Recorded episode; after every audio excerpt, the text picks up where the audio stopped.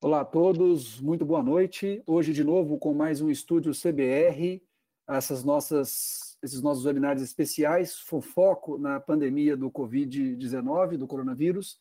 E hoje nós temos um enorme prazer de mudar um pouco o nosso foco de atenção é, do lado médico para o lado mais jurídico e, e, trabalhista. Hoje nós temos um prazer enorme de receber aqui o doutor Fernando Leone Carnavan.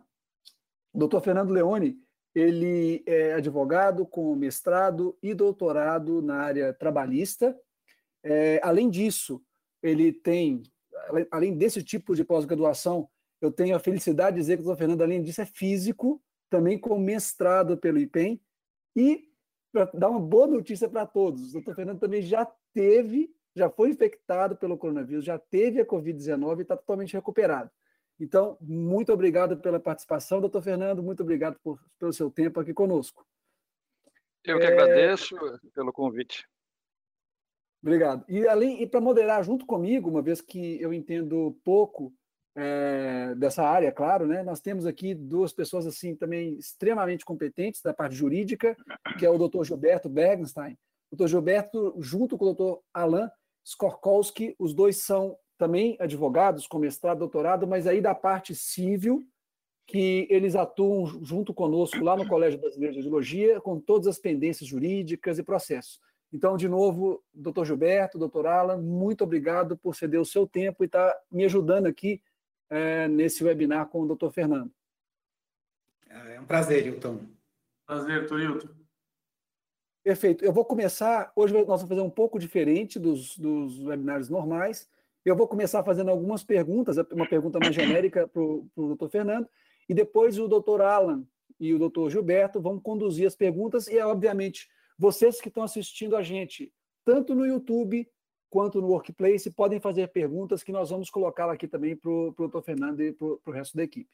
Então, eu queria começar com a grande, eu acho que, a grande, no meu entendimento, viu, doutor Fernando? a grande mudança jurídica que houve com a pandemia, que é a NP 936. Eu gostaria que você explicasse é, para os nossos, nossos ouvintes e para todo mundo que está assistindo a gente, como é que consiste essa MP e quais foram as grandes mudanças dela é, dentro desse panorama. Doutor Lito, obrigado mais uma vez pelo convite, é, aos colegas Alan e, e, Gilberto pela, pela, pela, pelo, pelo convite também. E muito rapidamente, né, a gente, nosso tempo é curto aqui, mas é, só para explicar, dar um, um overview é, sobre o que é a MP 936. A pandemia do coronavírus acabou causando um efeito dramático no mundo inteiro, que é a necessidade de isolamento, né, a necessidade de, do, do, estabelecimento de quarentenas e de afastamento social. Né. Isso teve efeito e tem, e vai continuar tendo efeitos, sobre as relações comerciais, relações de trabalho. Então, não é difícil de se observar que o comércio está parado, uma boa parte da indústria também está parada, eh, e o que acaba acontecendo é que eh, os reflexos disso nas relações de trabalho são enormes. Né?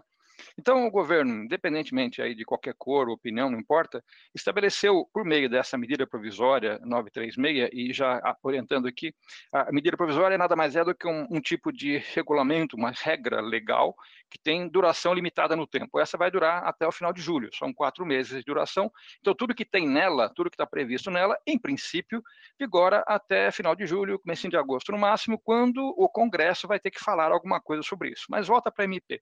Essa MP, então, ela, ela tenta equilibrar o, o, o, encargo que todo mundo da sociedade acaba uh, custeando nessa crise. Então, o Estado entra com alguma coisa, os empregados sofrem um pouco e as empresas também. Tudo com a intenção muito simples de manter as relações de emprego, manter na medida do possível os salários, com a participação do governo. Então, a MP 936 estabelece eh, duas alterações contratuais e uma possibilidade de usar dinheiro do Estado para pagar dinheiro para pagar coisas para os empregados. A MP, então, prevê, primeiro, um, um regime de eh, redução de salários e de jornada de trabalho. Né? É importante só lembrar, isso nós vamos, nós vamos voltar a isso em seguida, que essa medida provisória se aplica às, às relações de emprego, aquilo que está na CLT. Não se aplica a autônomos, não se aplica a diretor de empresa, estagiário, coisa desse tipo. É só para relação de emprego. Né?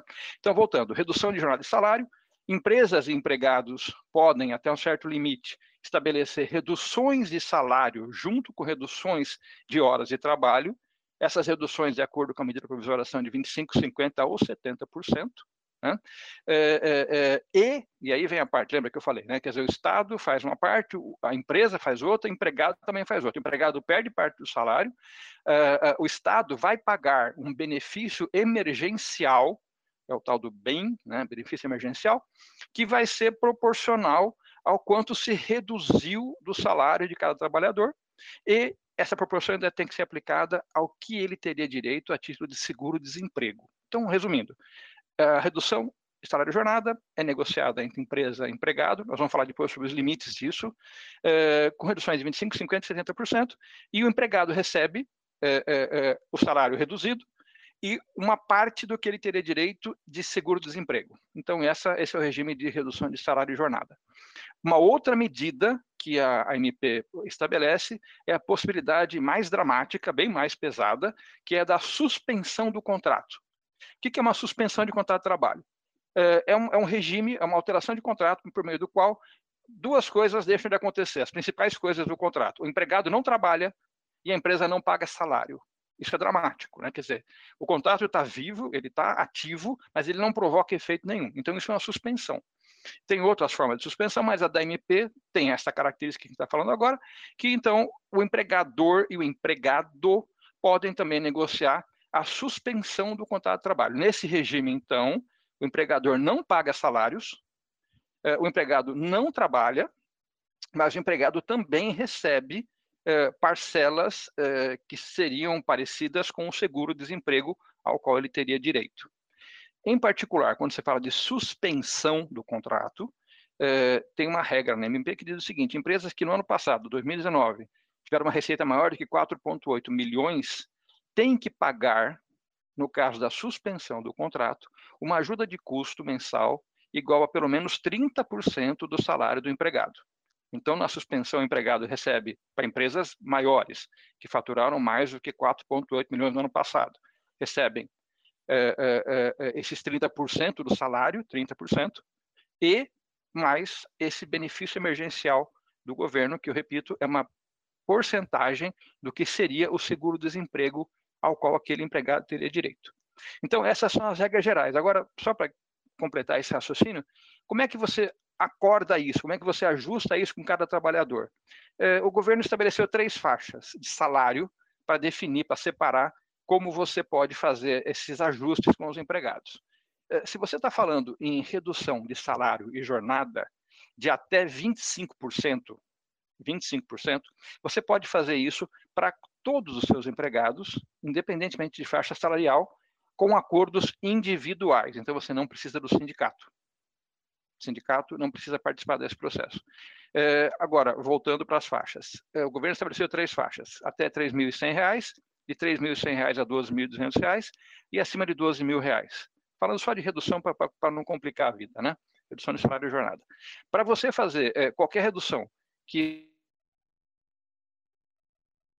é, você precisa de negociação coletiva, perdão, para essa faixa intermediária de 3 mil a, a, 12 mil reais, você precisa ter é, uma negociação coletiva para fazer nessa faixa a, a, tal da redução. Se você está acima de 12 mil ou abaixo de 3 mil, você pode fazer a negociação como for mais conveniente, mas para a faixa de 3 a 12 mil, só com negociação coletiva. Né? Então, é, houve, vocês devem ter acompanhado por aí, houve muita, muita confusão algumas semanas atrás sobre algumas decisões do STF né, é, a respeito da participação do sindicato nesse processo, mas aí o, o, o Supremo Tribunal Federal, lá no seu pleno, né, que é a, a turma toda, né, todo mundo, todos os, os, os, os ministros juntos, decidiram que vale o que está escrito na medida provisória, isso é, é nos limites da medida provisória, pode-se usar acordo individual, e esse acordo tem que só ser comunicado ao sindicato depois. Né? E, para encerrar, depois a gente pode falar de coisas mais específicas, eh, tudo isso também pode ser feito mediante negociação coletiva. Então, independentemente de faixa de salário, quanto você quer reduzir, quanto você quer fazer eh, de pagamento por trabalhador, eh, naquela, naquela ajuda mensal, por exemplo, se você fizer negociação coletiva, chamar o sindicato para conversar, Aí, você fazendo um acordo, uma convenção coletiva, você pode estabelecer regras um pouco diferentes, um pouco mais variadas do que aquelas previstas na medida provisória. Né? Então, assim, de maneira muito rápida, muito simples, é, é, é, é isso que tem na MP. Né? Quer dizer, são essas duas, são três coisas que ela traz, só para encerrar. Um é a possibilidade de suspender o contrato, naquelas condições que a gente falou rapidamente aqui, ou você pode reduzir salários e jornadas naquelas medidas previstas na própria MP, é, e, junto com isso, o empregado recebe ou pode receber uma parcela, é, que é o tal do benefício emergencial, que tem uma proporcionalidade com o seguro-desemprego que ele receberia se estivesse desempregado. Então, cada um faz uma parte. Né? O empregador paga uma parte de salário, o empregado tem a sua remuneração reduzida e o Estado acaba pagando também algum dinheiro que já está no seu caixa, que é o dinheiro do FAT, do Fundo de Amparo ao Trabalhador, para fazer esse pagamento complementar para os trabalhadores. É, e tem funcionado. É, só para completar, doutor Ito, assim, já, já, temos alguns milhões de acordos, é, sejam eles individuais, sejam eles coletivos, é, feitos pelos mais diversificados setores da economia no Brasil. Indústria, comércio, vários tipos de indústria, vários tipos de comércio, eu mesmo, eu mesmo tenho um cliente que tem 2.500 empregados, é varejo de roupa, né? É, desses 2.500 empregados, 2.200 estão já há 30 dias quase em, com contrato suspenso. Né? E eles estão é, naquela condição de receber o seguro-desemprego e mais uma parcela que o empregador paga. Né? Então, é, tem sido efetivamente usada essa medida. Pois não, doutor? É, Gilberto, Alan, eu vou só fazer uma pergunta que, que até nem fui eu que estou fazendo, é a doutora Cibele que perguntou doutora Sibeli é a nossa diretora da, da Comissão de, de Defesa Profissional, e ela queria saber é, particularmente sobre essa suspensão, a suspensão do, do, do trabalho. É, uhum. Se essas mudanças poderão ser realizadas apenas por 60 dias. Isso. E se a redução da jornada, a suspensão de contrato, se há alguma possibilidade de prorrogação desses prazos. Doutor Sibeli que pergunta. Vamos lá. É, de acordo com a MP, né? Cada um desses tipos, cada, um, cada uma dessas alterações tem um prazo máximo. Né? Então, a suspensão ela pode ser feita por até 60 dias ou dois períodos de 30. Né? Então, eu posso é, é, suspender os contratos por equivalente a dois meses no máximo. Já a redução de salário de jornada pode vigorar por até 90 dias, são três meses, né? redondos são três meses que eu posso fazer. posso fazer separado, posso pular um mês e fazer no outro. Posso também começar, como tem sido muito comum em indústria, né? a indústria que começou mais ou menos e foi piorando nesse intervalo, começaram com uma redução de salário de jornada e agora para maio já estão cogitando para esses mesmos empregados fazer suspensão. Então você pode usar os dois recursos. Né? É, no limite pode usar uma, uma, redução, uma suspensão e uma redução. Né? Tudo isso no limite da vigência da medida provisória, como eu falei, vai até o final de julho.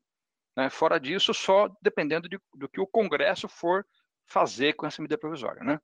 Não sei se eu respondi, mas eu imagino que tenha sido encaminhado o questionamento dela. Perfeito. 90 dias para redução e 60 dias para suspensão.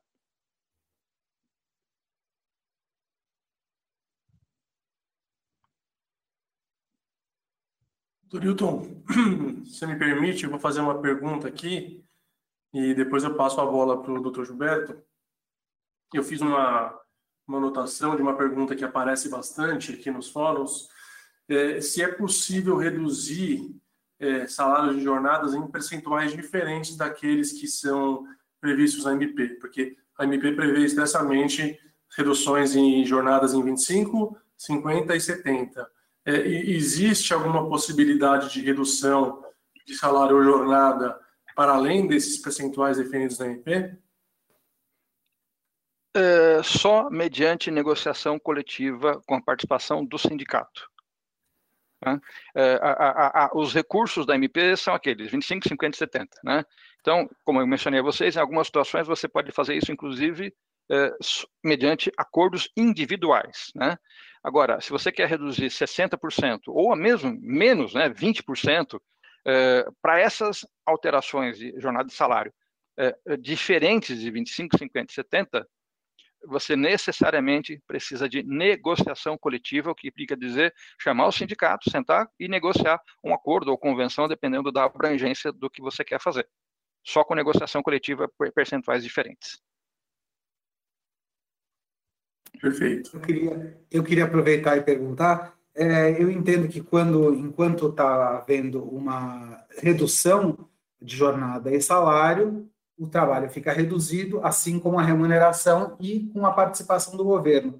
Mas eu queria saber se, durante uma suspensão, é possível que o empregado preste serviço uh, para o empregador, Fernando? Sabe que isso é uma pergunta muito comum, doutor Gilberto, e, e, e isso me, me, permito aqui até estender um pouco a resposta, isso vem muito de eh, pergunta do exterior, matriz americana, matriz europeia, né? Eh, Para eles, ah, o tal do furlough ou o tal do layoff tem um caráter um pouco diferente, né? Mas pra, no Brasil, quando você suspende um contrato de trabalho, seja no regime da MP936, seja em outros regimes que a própria CLT prevê, é absolutamente vedado exigir que o trabalhador preste serviços durante a suspensão. Lembra que a gente falou no começo? Suspensão significa duas coisas básicas, né? Você quebra as duas pernas do contrato. Eu não pago salário, mas o cara também não trabalha, né? Agora, exigir trabalho do empregado, sendo que eu não estou lhe pagando nenhum tipo de salário ou remuneração, seja lá o que for, é absolutamente irregular. Então, na medida em que você suspende o contrato, você esquece, no sentido de exigir trabalho, aquele empregado. Ele não pode nem pensar em chegar perto da empresa, trabalhar, a empresa não pode ficar.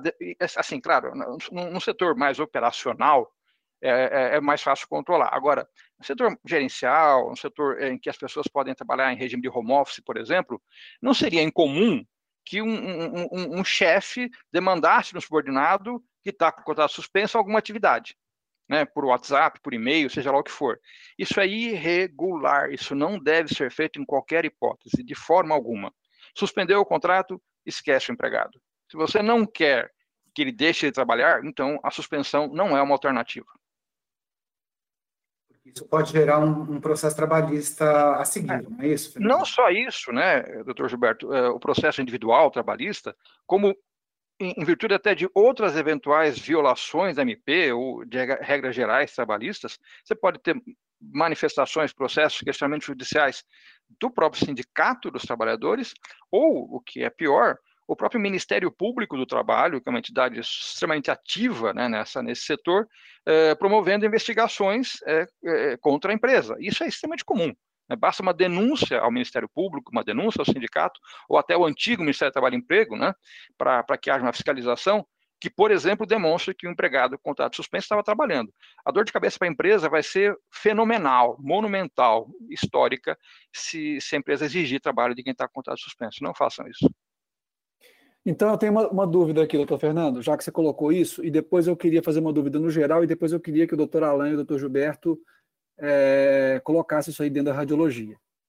Obviamente, a gente tem milhares de pessoas que podem fazer o mesmo serviço que elas faziam presencial no home office. Uhum. Então, é, já está previsto isso, vamos supor, olha, eu não vou suspender seu contrato, mas pela pandemia você vai, vai, vai trabalhar o mesmo tanto e vai ganhar o mesmo tanto em home office.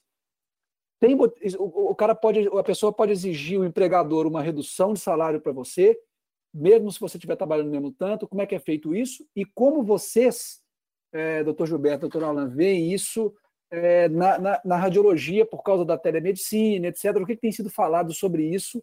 Eu digo, essa, essa, essa, essas duas coisas, redução de jornada versus é, é remuneração frente ao, ao, ao, trabalho de casa, o home office. Começo eu? Só para dar uma geral, então, é, é o regime de trabalho em domicílio, assim, o dia de trabalho, cá entre nós aqui, né, que ninguém nos ouça, não tem muita novidade faz muito tempo. Trabalhar em casa, a CLT de 43 já permitia, então nunca foi, nunca foi novidade, nunca foi uma coisa extraordinária pessoas poderem trabalhar em regime de domicílio, no seu próprio domicílio, não tem nenhuma novidade. Mas a reforma trabalhista em 2017 né, já trouxe algumas regras adicionais sobre trabalho em domicílio, né, e é, é, agora, não a MP 936, mas a anterior, né, a 927, que foi uma semana antes, ela, ela, ela, ela regulamentou, no âmbito da, da, da pandemia, né, é, fez algumas facilitações para o trabalho em casa. Então, isso é permitido, sempre foi, na verdade, agora tem algumas regras adicionais, e un... o único cuidado que é necessário se ter quando você fala em trabalho em domicílio, e é uma coisa que as empresas não conseguem fazer, é separar quem tem controle de jornada de quem não tem controle de jornada. Uma coisa é você colocar um gerente em casa. Você não precisa marcar, ele não precisa marcar ponto, ele não tem hora extra, é um regime de trabalho específico. O trabalhador normal, aquele que marca ponto, marca cartão, ele deveria continuar fazendo a mesma coisa quando ele está em casa. Então, são dois, duas situações distintas. Empregados, vamos chamar de regulares, e aquelas exceções, sem controle de jornada. Então, os cuidados têm que ser muito grandes também, né? para não ter alegação de hora extra, ou o que é pior, a descaracterização de um regime é, sem controle de jornada que vira com controle de jornada, porque você, você coloca um gerente em casa, que no, no, escritório não tem controle de jornada, mas na casa dele ele tem que marcar ponto ou algo parecido com isso, você quebra todo o esquema de ele não ter hora extra, por exemplo.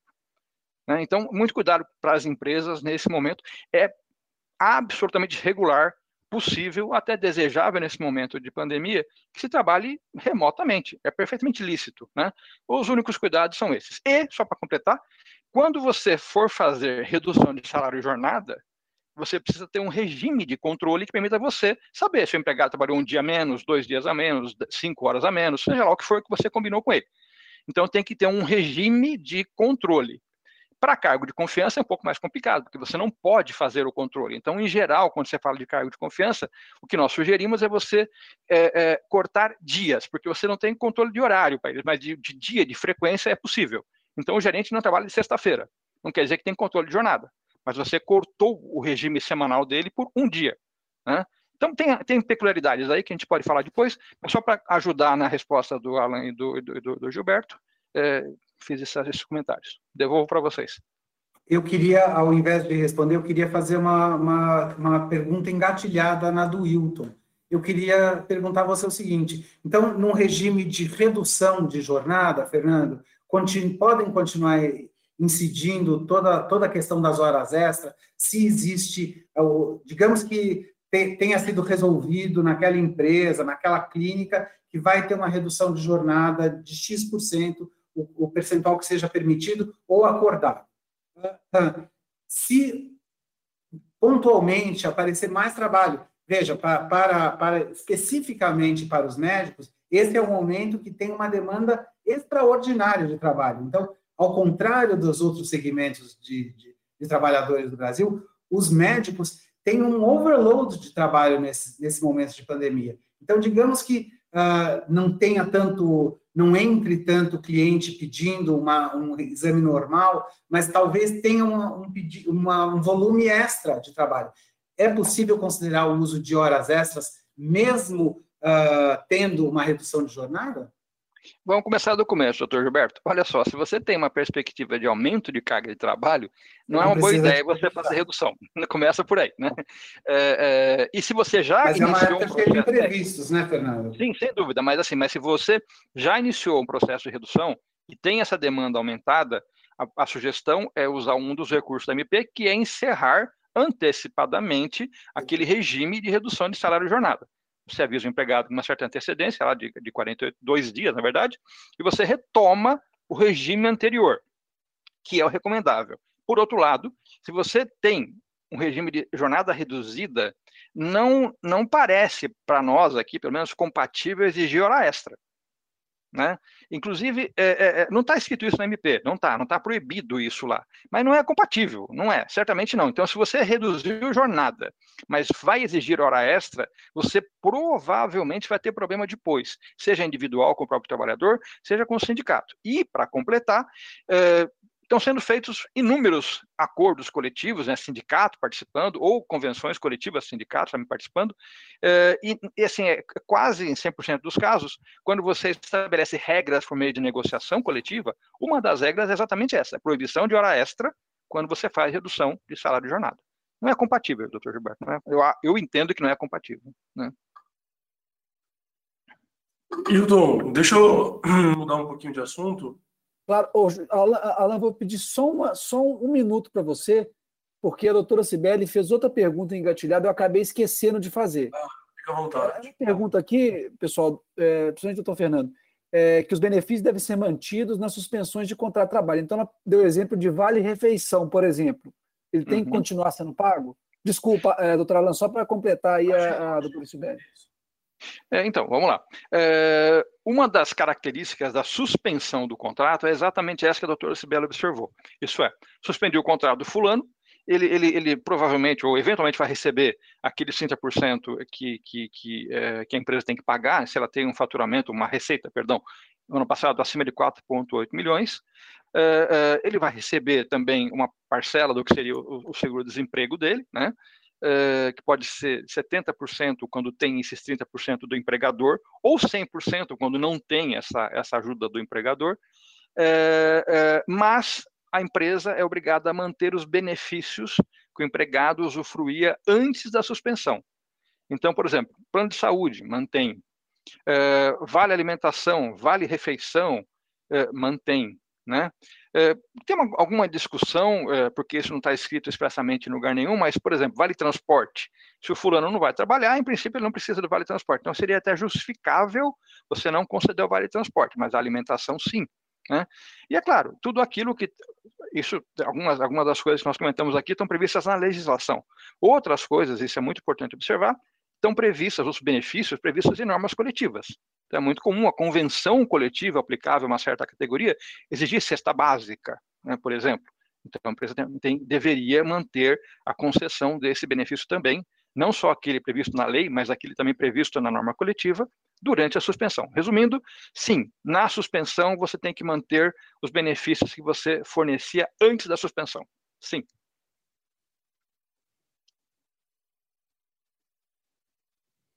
Bom, Fernando, mudando um pouquinho de assunto, é, o CBR tem, tem muitas atividades relacionadas a ensino, é, ou seja, é, muitos residentes, estudantes estão ligados ao CBR.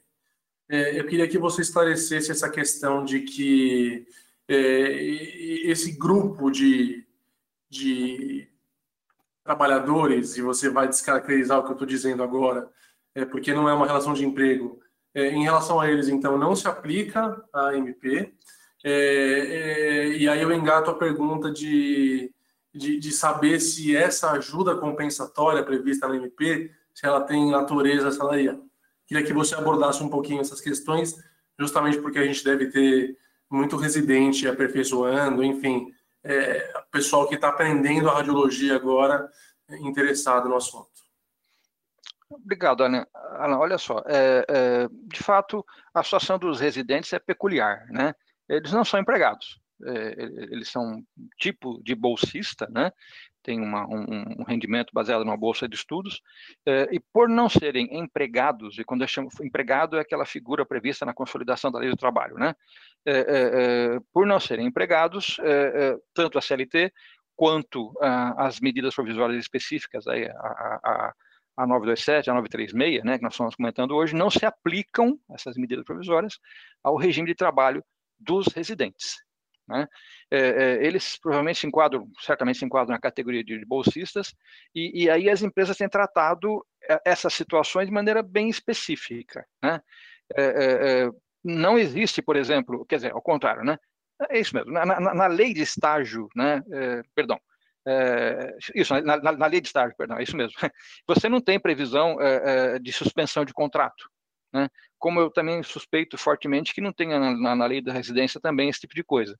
Então, é, você vai ter que ser mais criativo, né? Pensando só no estágio, repito, a residência eu tenho dúvida, não tenho certeza disso, mas é, algumas empresas têm preferido até rescindir contratos de, de estágio nesse momento, é, em, em, razão de não ter previsão legal para fazer suspensão ou reduções de maneira geral. Né? Mas é, também fazendo um paralelo com a, a, a, a questão dos estágios, né? Em que você tem uma relação ali de três partes, né? Você tem o concedente, a empresa, tem escola, tem o, tem o estagiário, né? Tem o, o, o bolsista. Se você conseguir fazer uma, uma concertação com esses três atores aí, você eventualmente pode conseguir até, não digo suspender, mas prorrogar esse contrato, fazer redução de, de, condições desse contrato também. Situação essa que poderia, de alguma forma, se repetir também no caso da residência. Né? Então, mas completando, dizer, as MPs não se aplicam à, à residência, é, residências, portanto, essas situações específicas é, também demandariam soluções específicas entre as instituições envolvidas, o residente é, e a escola, eventualmente, né, eventualmente que esteja ligado, para ver se tem uma solução ajustada entre as partes, né? mas a MP não se aplica a eles. Tá? É, só eu fazendo tenho... mais uma observação, só, só, só claro, é, claro. É, é eu, não fique preocupado, você pode chamar de trabalhador, esse povo todo. O empregado é um tipo de trabalhador, né? Quem, quem, quem, quem vende serviço, quem vende mão de obra é trabalhador, seja empregado, autônomo, residente, estagiário, aprendiz, tanto faz, né? Todos são trabalhadores. Desculpa, doutor Hilton, só para querer fazer esse esclarecimento. Tá? Tem outra pergunta aqui, pessoal, é, do doutor Fabrício. É, ele, tem, ele tem aqui uma coisa que é talvez interessante que realmente é a realidade de muitos, talvez da maioria dos radiologistas. Ele fala o seguinte: ele está vendo demissões em massa e sabe que muitos funcionários que trabalham como pessoa jurídica só que prestem serviço para apenas um tomador. Então ele pergunta: esse tipo de prestador teria proteção ou auxílio do governo durante, durante a pandemia? Tá, vamos lá. É, tem é aquela ajuda de 600 reais que você tem hoje para os é, autônomos ou para quem não tem vínculo de emprego. Né? É, as regras da MP não se aplicam a pessoas jurídicas, não se aplicam, é, é só para o regime da consolidação das redes do trabalho, a CLT. É, é, então, a eles não, se, não, não dá para usar as regras da MP. Né? Então, nessas situações, o mais adequado, de novo, né, como seria também no caso da residência, é tentar uma composição. Né? Uma, uma, uma, uma, redução ajustada com a participação de algum advogado ou da entidade envolvida aí no processo, é, tornar a coisa mais aberta, mais pública possível, né, para que não haja nenhuma dúvida sobre o que está sendo ajustado correndo algum risco, obviamente, porque não tem previsão legal para essas coisas, mas dado o momento né, de pandemia, de, de, de, de, calamidade pública, literalmente, né, que já está decretada faz algum tempo no Brasil, é, é possível que esses ajustes, é, vamos chamar de heterodoxos, né, sejam aceitos no futuro. Né? E, até voltando para a pergunta do Alan ali atrás, a questão da natureza jurídica, né, do que, que é ajuda de custo, né, que você perguntou, lembrando, né, as empresas é, é, podem pagar, né, tem algumas condições MP, talvez a gente fale sobre elas depois, mas essa ajuda de custo em favor dos seus empregados, né, seja no regime de suspensão, seja no regime de redução de salário e jornada. essa ajuda de custo que a empresa paga, né, eventualmente para o trabalhador, na suspensão é mais fácil de enxergar isso, né? É, ela, ela, ela, não tem natureza de salário. Não tem. Tá? Então, por exemplo, o fulano, o empregado, teve o contrato suspenso. Né? Ele vai ganhar 30% do seu salário porque a empresa faturou mais que 4,8 milhões no ano passado. É, e a empresa pode né, é, pagar para esse empregado é, é, uma parcela adicional, que eventualmente que ele, que ele acha que a empresa acha conveniente, ou negociada com o trabalhador, sem natureza de salário. Então, o que, que significa isso? Significa que não tem fundo de garantia, não tem INSS, não tem reflexo em 13 terceiro, não tem reflexo em férias.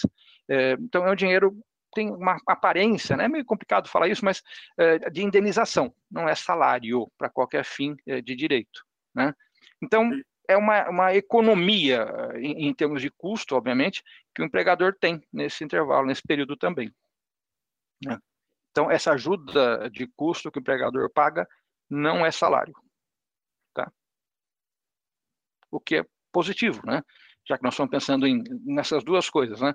Manter o emprego eh, e por isso a empresa sobreviver também, né? Eh, e o empregado ter a menor perda possível, essa é uma solução razoável, né? A empresa paga alguma coisa com um custo menor, porque como vocês sabem, o custo do salário no Brasil é alto, né? Para cada um real que eu pago de salário, eu pago quase mais um de encargos né, INSS, Fundo de Garantia, é, é, Vale Transporte, direitos de convenção coletiva e assim vai, quase que dobra. Né? Então, se eu posso pagar dinheiro para um empregado que não tenha custo alto, né, como seria o caso dessa ajuda mensal, é, é positivo. Né?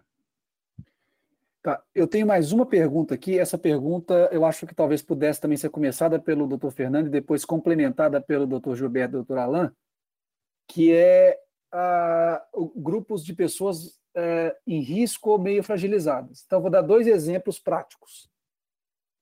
Eu sou um médico que tem mais de 60 anos, sei lá, tenho problemas cardíacos, etc. E eh, como é que eu fico nisso, sendo que eu, o, o, a pessoa, o hospital, está chamando todo mundo para trabalhar e eu sou o grupo de risco. Então, esse é um, um exemplo prático. E o outro exemplo prático, é, as pessoas mudaram totalmente, o, o, as escolas estão fechadas, tem pessoas com filhos em casa que não tem ninguém para cuidar dos filhos. É, pessoas estão isoladas, as pessoas que ajudam a cuidar dos filhos estão isoladas, as creches estão fechadas. E essa pessoa é chamada para trabalhar porque ela é médica também. É, e como é que ela faz se não tem ninguém para ficar com os filhos? Então eu queria que vocês discutissem esses dois grupos de pessoas, como é que eu, eu não sei como é que você poderia colocar isso, fragilizadas ou em situação de, de complicação por causa disso frente ao trabalho delas.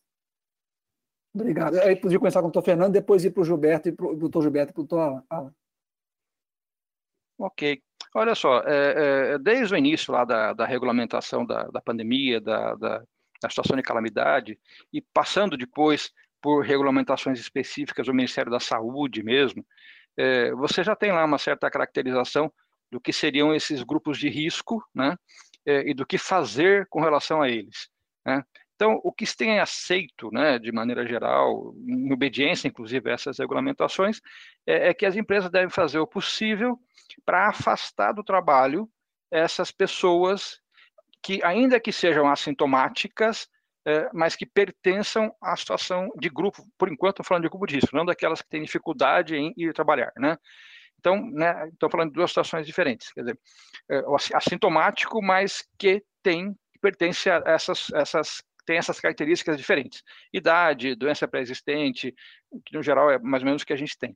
Então, uh, o que tem sido muito comum, né, e atendendo inclusive a regulamentação sobre o assunto, é que esses empregados, de duas uma, né, quando possível, trabalhem em regime remoto, né, trabalhem em home office, trabalhem em casa, né, no domicílio, ou então, pura e simplesmente, uh, deixem de trabalhar, pelo simples fato de serem, pertencerem a esses grupos de risco seja lá o que for que você vai fazer, e aí vale para tudo aquilo que a gente falou antes, né, home office, é, essa, essa, essa liberação do trabalho por conta de pertencer ao grupo de risco, isso tem que ser formalizado, tem que ter um papel, sabe? Não dá para colocar, empregado, fica em casa por 15 dias, 14 dias, falar isso e mandar o cara para casa. Não, evitem fazer isso, evitem fazer coisas informais. Consulta o CBR, consulta o seu advogado, não importa, mas faça um papelzinho lá dizendo, olha, o regime vai ser esse, vai acontecer isso por tanto tempo, assina aqui e tudo bem. Façam a formalização, né? Alan, quer falar? Sobre a formalização, doutor Fernando, vale e-mail eletrônico? Vale. Já volto para falar disso, mas vale, tá? Então, um, uma, uma questão, é, voltando a essa pergunta, é o assintomático a gente trata dessa, dessa forma. O fulano que tem sintoma, aí já tem, inclusive, tem aquela regulamentação, regulamentação, desculpem, do Ministério da Saúde, que tem até aqueles critérios, tem até um modelo, né, de, de, de carta de afastamento que pode ser usado quando a própria pessoa está com sintomas ou quando ela reside com pessoas que estão com sintomas. E as empresas são obrigadas a aceitar esse, esse afastamento compulsório. Isso tem sido muito comum, né? Então, a minha mãe está com sintomas. Eu não vou trabalhar, porque ela tem 72 anos. Eu posso pegar o vírus na rua e levar para casa. Então, tem, imagino que você saiba do que eu estou falando, tem aquele, aquela regulamentação do Ministério da Saúde que, que conta nessa regulamentação, inclusive, com modelos né, desses afastamentos compulsórios decorrentes, seja de, de, a pessoa, o empregado em si, ser sintomático, ou ter na família, alguém que mora com ele, sintomas da Covid. Né? Então, então, só para completar, tem esses dois regimes, né? O grupo de risco sem sintomas, né? Que também tem que ser afastado, começa com home office, começa com férias, começa com aquelas regras mais comuns, né? É, até o próprio afastamento pelo próprio fato puro e simples de pertencerem ao grupo de risco, ainda que não tenham sintomas. E aqueles sintomáticos, obrigatoriamente, necessariamente, mas com aquela documentação formal ali que o Ministério da Saúde já está providenciando, ou já providenciou, também fazer o afastamento. Né? Alan, qual era a pergunta mesmo que você fez depois? O senhor comentou, doutor Fernando, da questão da formalização do acordo. Como é importante Isso, é. formalizar, é. eu perguntei se é possível formalizar o produto pela via eletrônica. Pois é, essa, é uma confusão que está sendo resolvida aos poucos, né? Mas a, a, a resposta para você hoje é essa: vale qualquer coisa comprovável, né? É, é, claro, nós estamos falando de justiça do trabalho, daqui a um ano, todo mundo esqueceu o que aconteceu agora, mas, é, em princípio, atualmente vale resposta por WhatsApp, resposta por, por, por é, como é que chama, aquelas mídias sociais é, em modo privado, vale o empregado fotografar o acordo assinado e mandar para você pelo WhatsApp, por e-mail. É, tem sido aceitas essas formas. É, é, bom isso, né? É, é porque você é, imagina, é, imagina o seguinte, é, só para lembrar um pouquinho, né? O que é um acordo coletivo? O que é uma convenção coletiva? É um documento que as pessoas negociam, a empresa negocia com o sindicato, e aí tem uma assembleia de trabalhadores para votar. Aí vai lá 200, 500 mil trabalhadores levantam a mão e votam. Você não pode fazer isso hoje. Como é que você então aprova um acordo coletivo hoje se você não tem meio razoável de fazer uma assembleia hoje em dia? Você não tem como fazer uma assembleia sem expor dezenas, centenas, milhares de pessoas a um risco enorme. Então, se tem aceitado qualquer forma de eh, comprovação de envio do acordo e de retorno do empregado com a aceitação dele no acordo.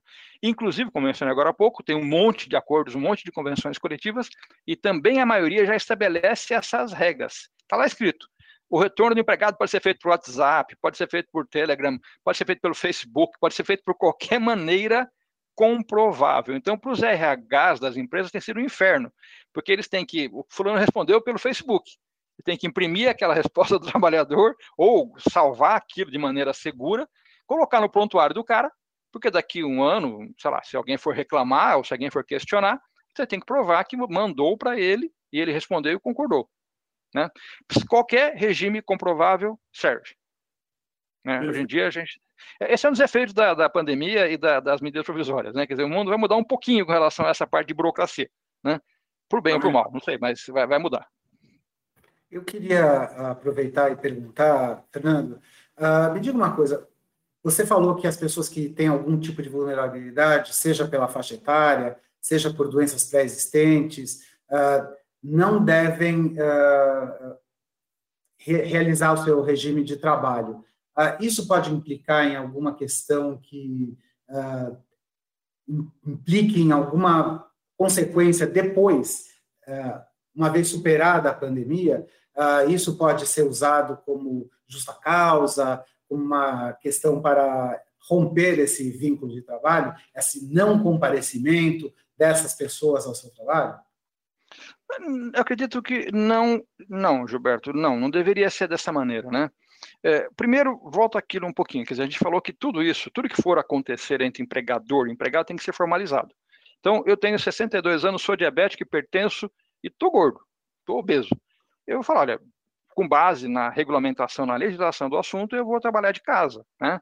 Então, uma vez que isso seja formalizado, seja ajustado entre as partes, não seria, obviamente, motivo para qualquer tipo de, de, medida da empresa contra o empregado, seja agora, seja depois. Né? Agora, é, é, lembrando né, que, que o contrato de trabalho no Brasil é uma coisa precária, né? quer dizer, existe a figura da dispensa sem justa causa. O empregador pode mandar embora qualquer empregado que não tem estabilidade, só dizendo assim, olha, muito obrigado, estou lhe pagando tudo que é devido e acabou. Né?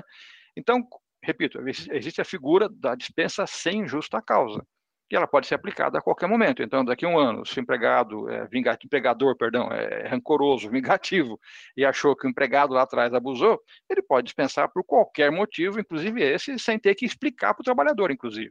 Né? Basta usar, repito, a figura da dispensa sem justa causa. Não precisa nem explicar porque estou dispensando, desde que eu pague tudo que é, que é devido. Mas vem daí, ou vai daí de novo, a importância de fazer um papel para tudo que for ajustado para não ter dúvida. Quer dizer, eu fiquei em casa com a concordância do meu, do meu empregador.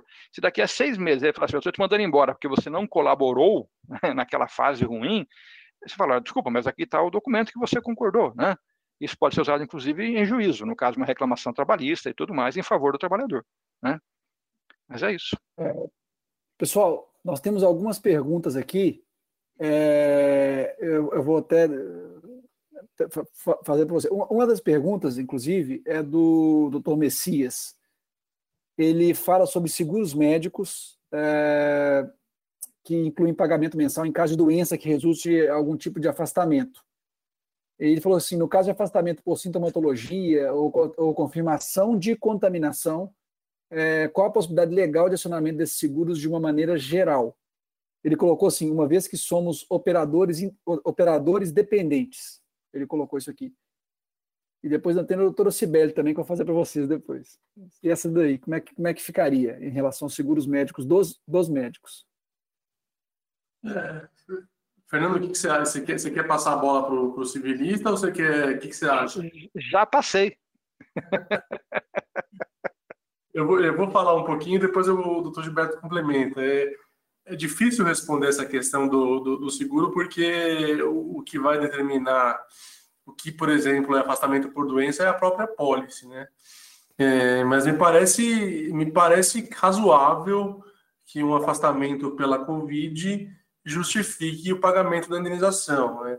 É, se a gente levar em consideração doenças é, no, no, termo genérico e, e o que os, as seguradoras entendem como doenças e o que o segurado médio entende como doença, me parece razoável que esse afastamento justifique o pagamento de indenização. O que você pensa sobre isso, Gilberto?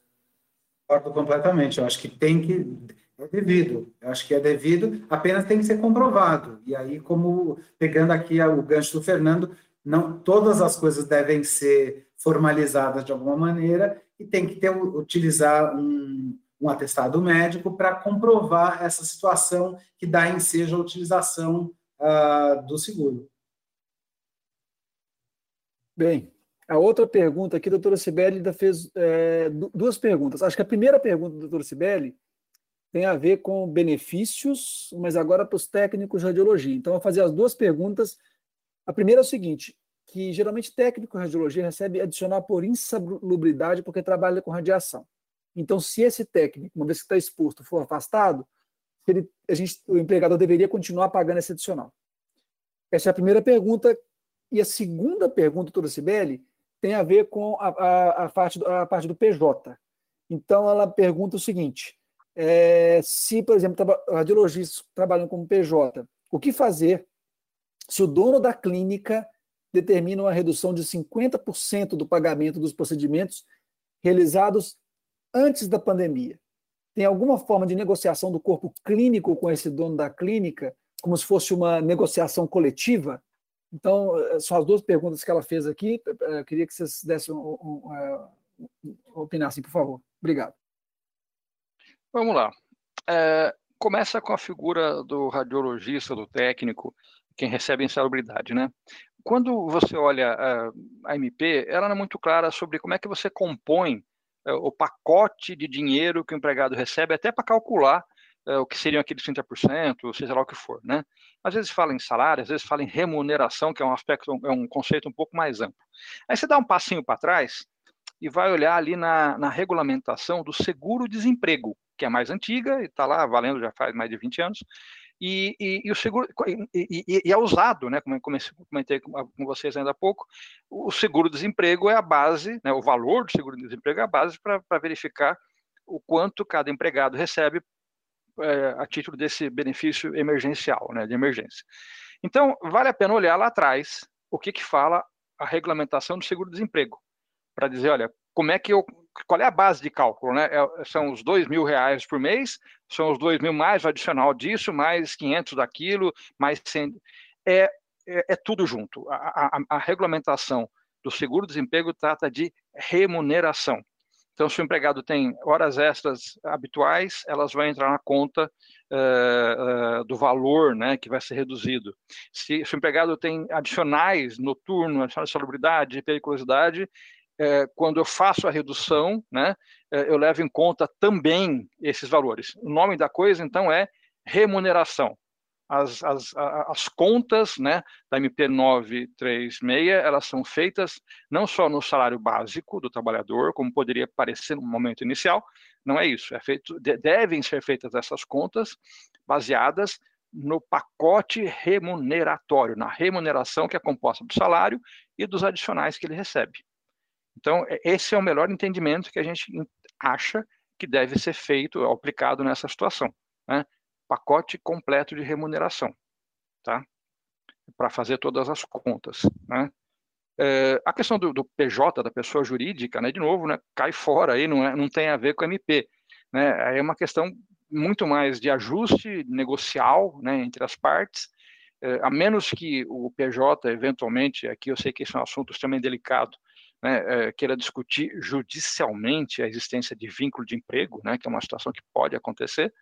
É, se não é essa situação, se não se tem esse receio, as MPs não se aplicam às relações feitas ou estabelecidas entre empresas e pessoas jurídicas, é só para empregado.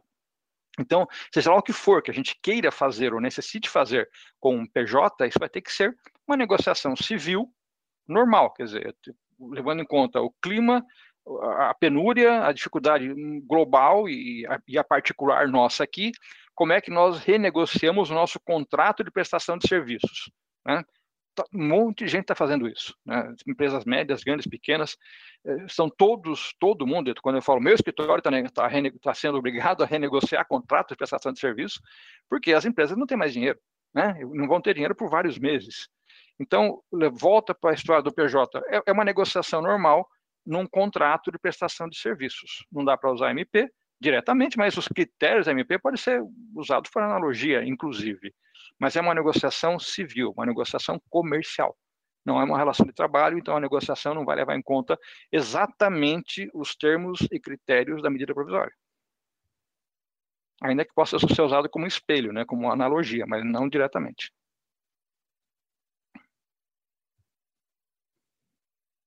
E só posso complementar, doutor Hilton? Eu acho que aqui a questão temporal também importa. A questão da doutora Sibeli diz respeito a um período anterior à da, da pandemia. Né? Então, uh, esta questão temporal deve ser observada quando for feita uma negociação, porque os reflexos uh, da pandemia se dão a partir do momento da instalação dessa e para frente. Mas para trás, imagino que não, a não ser que essas remunerações tenham sido afetadas pela própria pandemia. Mas se é um período anterior à pandemia, uma remuneração que já ocorreu, uh, isso deve ser levado em consideração. Exatamente. Exatamente. Né? Mas não deixa de ser uma coisa que, por um lado, é negocial, civil, comercial, né? uh, uh, daquilo que é razoável, do, do que está até previsto na legislação. Quer dizer, eu posso até ser acusado aí de má fé, seja lá o que for, de, de, de, de usar de uma maneira irregular para me beneficiar de um contrato que já existe. Então, essa é uma discussão que vai ser ampla, né? Uma discussão que vai dar trabalho para quem está envolvido nela, não tenha dúvida, né?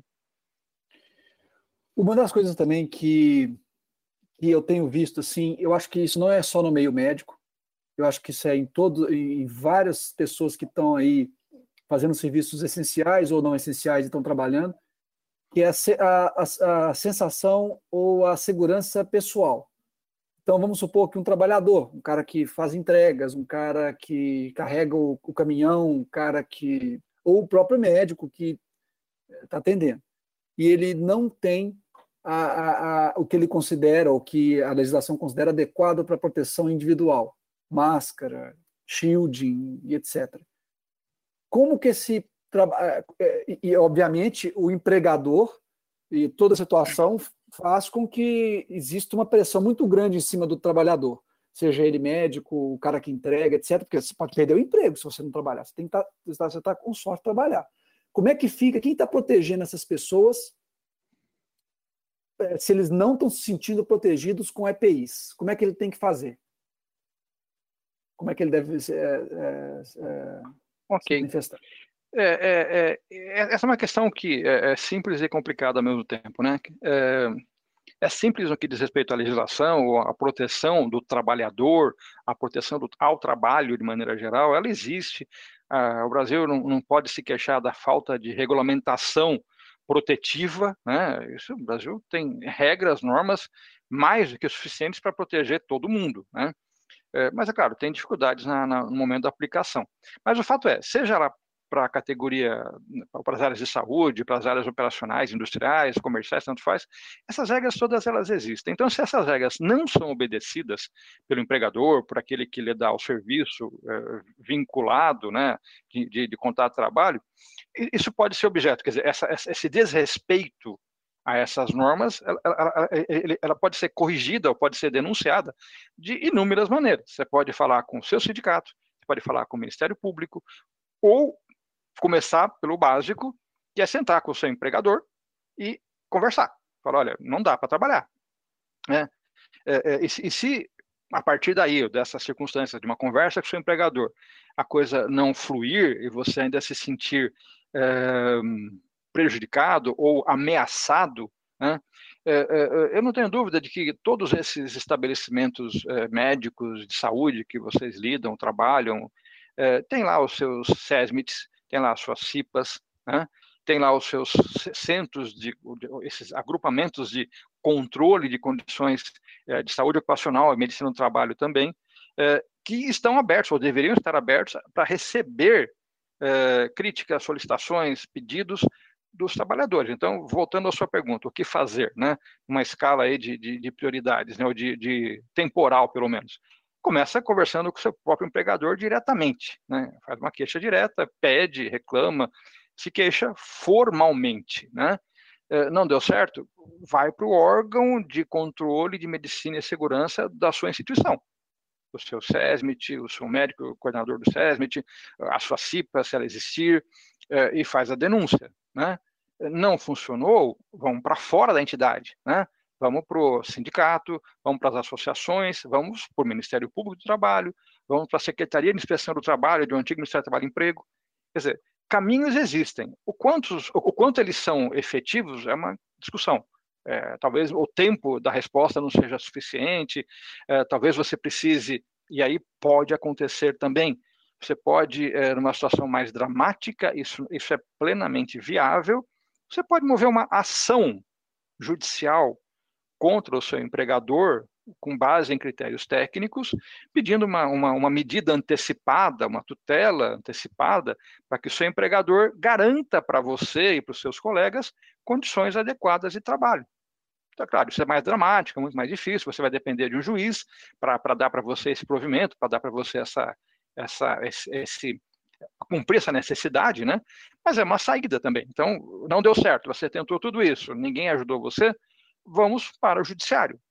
É super comum acontecer isso, não só na área médica, é, são muitos os casos, milhares, milhões talvez, de, de, empresas que sofrem esse tipo de constrangimento. O empregado se sente desprotegido no, na, no local de trabalho. Ninguém fez nada, ele ou ele com o sindicato dele, seja lá o que for, vão para o judiciário e pedem uma medida protetiva né? que a empresa pare de funcionar ou que a empresa forneça aquelas condições de trabalho que, que, o, que o empregado precisa. Então, assim, existem várias alternativas, doutor Newton, não é, não é, o empregado não, não, não, deveria se sentir isolado, né?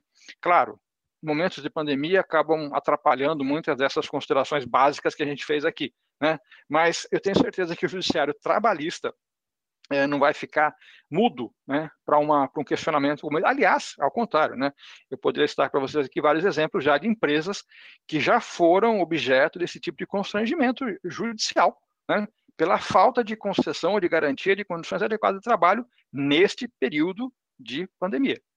Então, é o caminho mais difícil, mais judiciário, né? Mas ele é possível também. Então, há caminhos, doutor Hilton, sem dúvida alguma, né? Começa, como eu falei, pela negociação né, pela exposição das, das condições e vamos em frente no que for necessário. Posso complementar? Claro. Opa, por favor, por favor, doutor Gilberto. Especificamente em relação aos médicos, tem regramento que vem do CFM determinando que o médico pode denunciar esse tipo de eh, situação em que não há uh, eh, EPIs suficientes para o, seu, para o desempenho do trabalho, junto aos conselhos regionais de medicina que vão tomar as providências. Então, tem um, um, canal específico para os médicos poderem atuar nesse sentido. É, não falta proteção teórica, né? Proteção legislativa ou no papel ela existe, né? É, duro, às vezes, é concretizar isso, né, doutor Gilberto? Às vezes a gente tem dificuldade, por isso que às vezes tem que apelar para o judiciário, né? Eu tenho aqui mais uma pergunta, inclusive, da doutora Tereza, Tereza Cristina, ela pergunta, é, é, é, eu acho que até, infelizmente, talvez eu tema pela resposta, mas ela pergunta o seguinte, se existe previsão legal de manutenção dos postos de trabalho de médicos radiologistas, ou se a gente é, se, se nós somos passíveis de demissão por alegação de queda do movimento da clínica. Acho que é uma pergunta, talvez, que todos podem ajudar aí a, a responder. Então, cai o movimento da clínica, você vai, vai ter, tem previsão de é. manutenção, você tem que, você poderia Vamos ser lá. demitido. Essa, essa é uma pergunta, eh, doutora Tereza Cristina, de um milhão, né? Quer dizer, a gente mencionou agora há pouco aqui que o empregador, né? Nós estamos falando aqui só de relação de emprego, tá? É, não é relação de pessoa jurídica, nada disso, é emprego, empregado, CLT, né? É, num regime CLT, qualquer empregado, a gente usou até agora há pouco o termo precário, né? O contrato de trabalho é sempre precário, né? É sempre uma coisa que, se o empregado não tem algum tipo de garantia específica, né, de, de emprego, uma estabilidade, se não tem nada disso, ele, ele pode ser dispensado a qualquer momento, desde que a empresa pague a ele o que é devido legalmente. Então, repito, se não é um caso de estabilidade, todo e qualquer empregado pode ser dispensado pagando-se o que é legalmente devido. Ponto. Né? Então, seja porque a empresa está em dificuldade, seja porque a empresa programou mal lá o seu futuro, então hoje tem gente sobrando, seja porque o empregado não desempenha como deveria, seja porque o empregado é desidioso, né, chega atrasado, falta, não, não cumpre suas obrigações, qualquer desses motivos, né, é, é, a empresa pode dispensá-los, inclusive nesse período de, de pandemia. Né, só para mencionar para vocês, é, é ruim até dizer isso, mas quando, coisa de um mês atrás, quando começou esse pânico justificável, né, é, da pandemia, de novo coronavírus, de suspensão, redução, seja lá o que for, muitas empresas, e eu falo da área industrial, da área comercial, já fizeram seus ajustes de pessoal. Então, antes de aplicar férias, de aplicar home office, antes de aplicar suspensão, redução, sei lá o que for, já cortaram 12, 15, 20, 30% do seu, do seu contingente. Então, isso é, uma, é, um, é um movimento que não é incomum em época de crise. Aliás, pelo contrário, é muito comum. E se o empregado não tem garantia de emprego, se ele não tem estabilidade, o empregador pode dispensá-lo desde que pague o que é devido pela lei. Né? Não sei se a resposta era o que a doutora gostaria de ouvir, mas hoje, pelo simples fato da pandemia, ninguém tem estabilidade. Só tem uma garantia de emprego limitada os empregados que forem submetidos à redução ou à suspensão do contrato. Mas isso é para quem já foi submetido a uma dessas alterações de contrato. Para quem reduziu, eu suspendi. Né? Eles têm uma garantia de emprego igual ao período né, em que houve redução ou suspensão e mais um outro igual. Então, se eu suspendi por um mês, ele vai ficar no mês em que ele ficou suspenso com garantia e um mês subsequente depois também. Mas é só para quem foi objeto dessas alterações. De regra geral, a pandemia não, não, não, não, não ensejou, não causou nenhum tipo de estabilidade geral para as pessoas, não.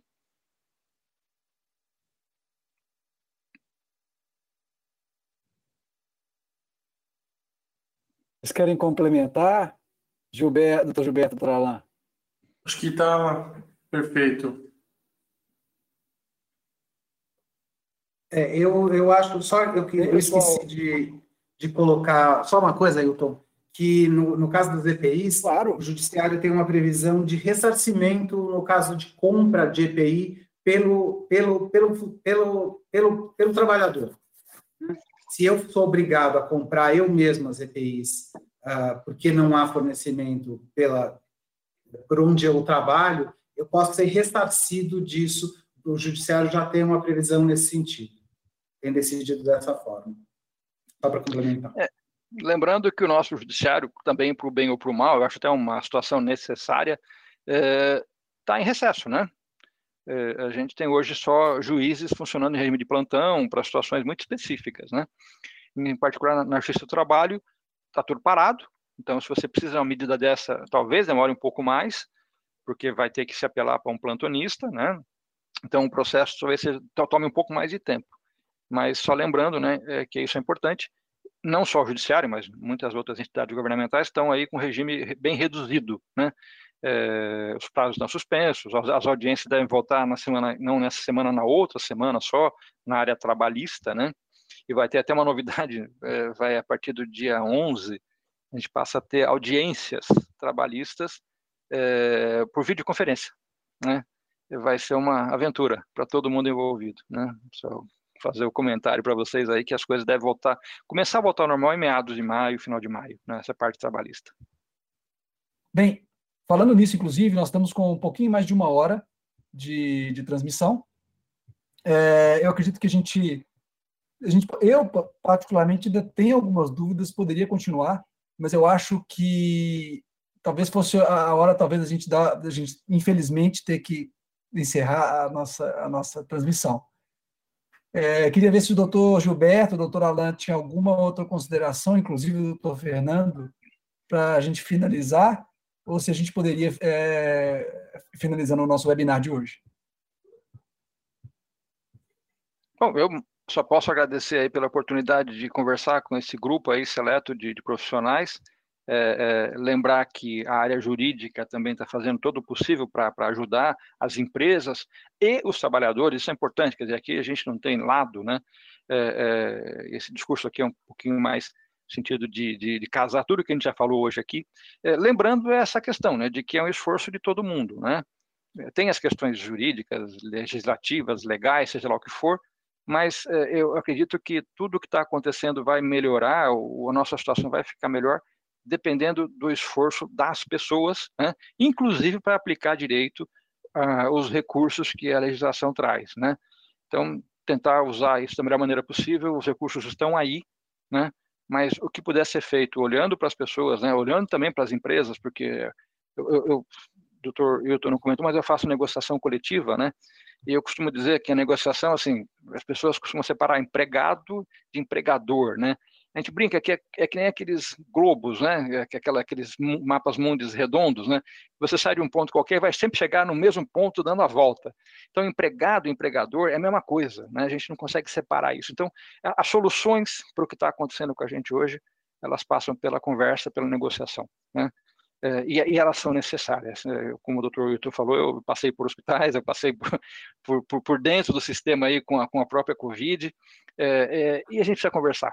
As empresas têm que falar com seus empregados, falar com seus controladores, é, resolver a coisa na base, preferencialmente, da negociação.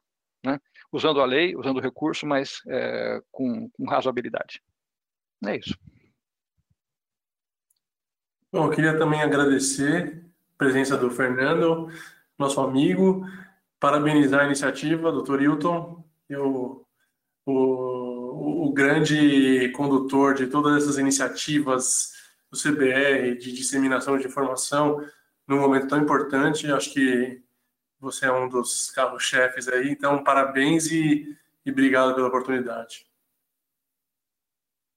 Eu gostaria de agradecer também, acho, acho, que é excelente poder ter esse diálogo entre medicina e direito, eu acho que essas ciências se complementam, elas se encontram, e acho que eu gostaria de deixar aqui como proposta que se surgirem dúvidas, eu acho que os webinários são muito bons, mas eles têm uma questão temporal, eles precisam ter uma duração limitada, uh, por uma questão, inclusive, prática, e se houverem, houver dúvidas, se houver questões que ficaram não respondidas e que ainda uh, seja, precisem esclarecimentos, que a gente fica totalmente à disposição do colégio uh, para retornar e fazer uma rodada de perguntas e respostas. O que for de interesse do colégio, a gente está à inteira disposição. Obrigado. Complementando o que o doutor Gilberto falou, só um minutinho. Assim, vocês não têm ideia do que as empresas estão precisando de ajuda hoje em dia. Né? É, tem gente que fala, ah, estamos em isolamento, eu estou folgado na minha casa. Eu nunca trabalhei tanto na minha vida, né? É, então, assim, não se sintam constrangidos, né? O colégio está aí, os nossos colegas advogados estão aqui também, independentemente de qualquer coisa, fiquem à vontade para perguntar, para questionar, porque é um momento importante. Não, não tomem atitudes sem ter o máximo de garantia ou de certeza que for possível, né, de estar tá fazendo a coisa melhor, né? É, e ficamos à disposição de todos vocês. Aí. Não deixem de consultar e perguntar, não, tá? Perfeito. É, eu agradeço muito a todos vocês, doutor Fernando, pelo seu tempo, doutor Alain e doutor Gilberto também por participarem comigo e me ajudarem tanto aí nessa, nessa discussão.